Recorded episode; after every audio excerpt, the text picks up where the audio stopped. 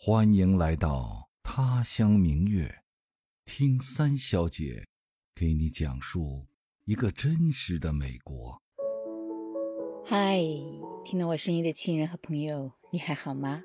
我是三小姐小黎，我回来了。过去的一个月，因为婆婆去世，仓促的回国送她老人家上山。先不说回国时候一路上的奔波、疲惫和煎熬，只说心情吧。从听到我婆婆去世的那一刻起，就没有放松过。一个月的时间，种种纷繁杂乱的事情，来来回回倒时差，简直像做梦一样。到现在回到美国一个星期了，还在迷糊着。有时候一睁眼，不知道自己身在何处。这其中的情感的煎熬就不多说了，有些痛呢，只能交给时间自己面对。这次回国呢，因为没有直飞嘛，来回都要转机。去的时候从 D.C. 到纽约，经过韩国的首尔到成都，再坐车回家。花了三十八个小时。回美国的时候呢，从老家飞到上海，经德国的法兰克福机场转机到 D.C.，超过了四十个小时。这一来一去，围着地球绕了一个圈儿。今儿我就随便聊聊自己坐飞机的一些经历和感受吧。嗯，心绪还是有点乱。想到哪儿说到哪儿吧，你别介意哈。我的老家呢是一个很小的，位于秦岭西端的一个小城。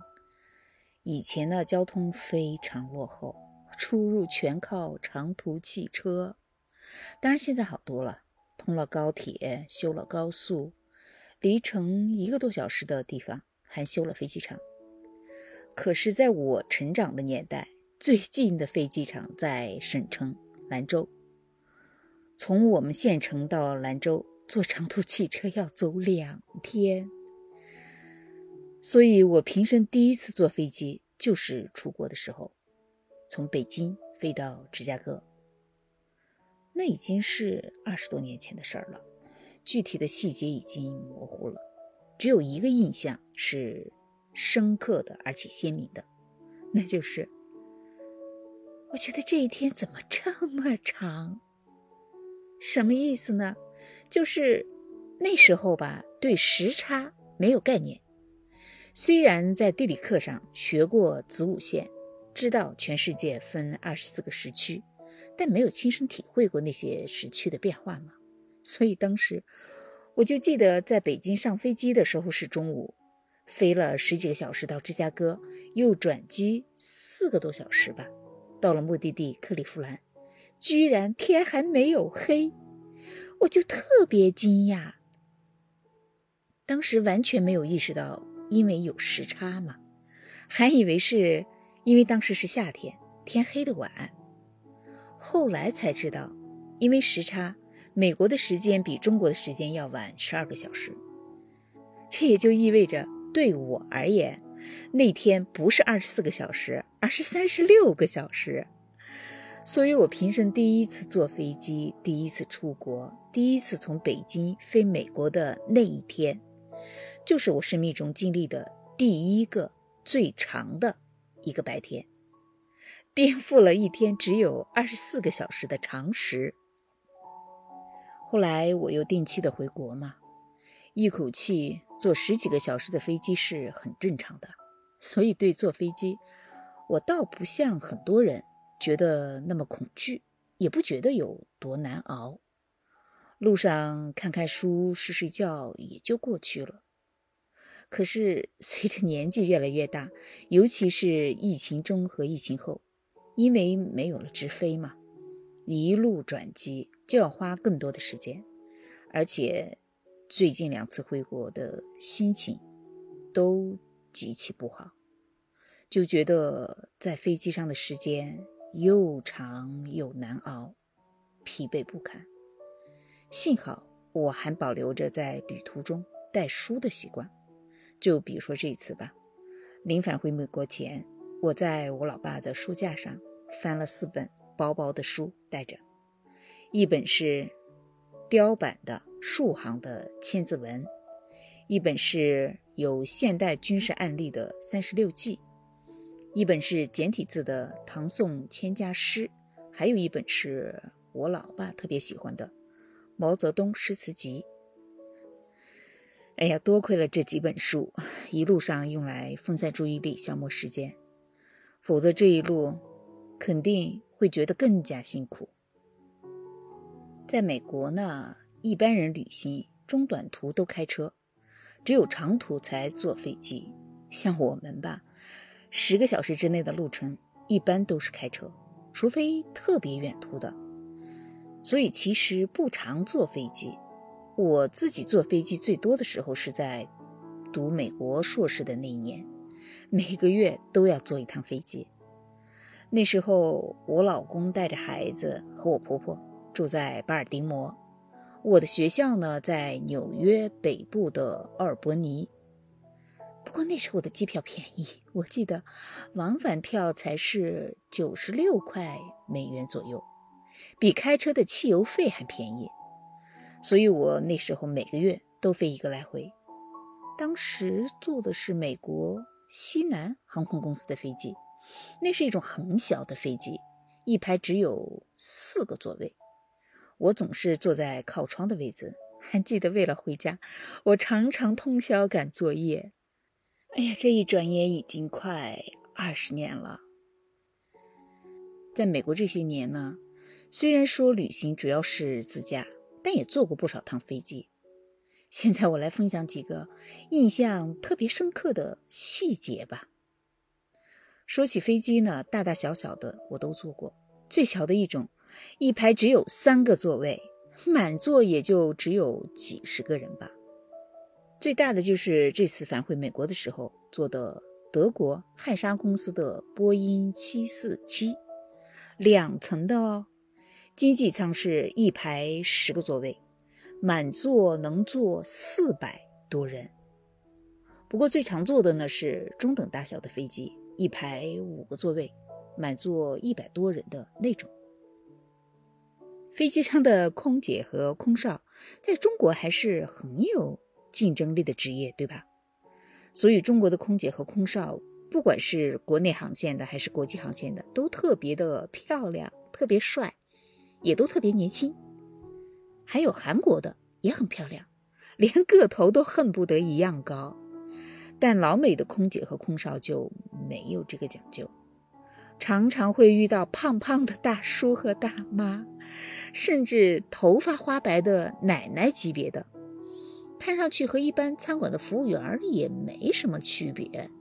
我第一次遇见的时候，惊讶的瞪大了眼睛。后来见多了也就习惯了。我坐飞机经过的国际机场，无论是日本、韩国、德国、法国还是美国的，所有的机场都有免费的 WiFi，不需要密码直接用。但中国的国际机场就不一样，虽然也有免费的 WiFi，但因为需要验证码登录嘛，国外的手机，至少我们的手机是 拿不到验证码的。所以也就用不了免费的网，这这对从国外来的人是非常不方便的。还有，不管国际国内，各个机场的厕所都还不错，但唯独国内的厕所是有蹲坑的，是非常特殊的。我们自己还好，小时候是用过的嘛。我家孩子第一次见的时候就懵了，完全不知道该怎么用。说到这儿，想起一个女脱口秀演员张彩玲，她讲她的外国老公用蹲坑的那个段子，简直是要笑死了。虽然有点夸张，但这种厕所真的是中国特色。对了，在中国，人们坐飞机是凭身份证嘛，哪怕是孩子，对吧？但在美国是没有身份证的。驾照呢，就相当于是身份证。坐飞机有驾照就可以了。听到这儿，你有没有觉得哪里不对？对呀，孩子嘛，美国的孩子十六岁才可以开始学车，十八岁以后才能独立开车。那十六岁以前的孩子坐飞机用什么证件？不用证件。美国的未成年人坐飞机是不需要出示任何证件的。你是不是特别惊讶？我也是。当我第一次知道这件事情的时候，真的很难相信，甚至对坐飞机的安全有了一点担心。我问我老公：“那坏人不是很容易就能装成孩子坐上飞机吗？”可是我老公也很困惑。不知道该怎么回答我。到现在，这还是我心里的一个疑问。这些年呢，机票的价格是一路飞涨，尤其是在疫情期间和疫情后，要回一趟国，光是机票就得花好几万人民币。而且现在能带上飞机的行李不但越来越少，而且限重也是越来越轻了。我记得最早的时候。每个人可以免费托运两个大箱子，随身带一个小箱子，还能背个包。我当年出国的时候，差不多像搬了一次家，连锅和菜刀都带着，随身的包装满了书，比一个小箱子还重。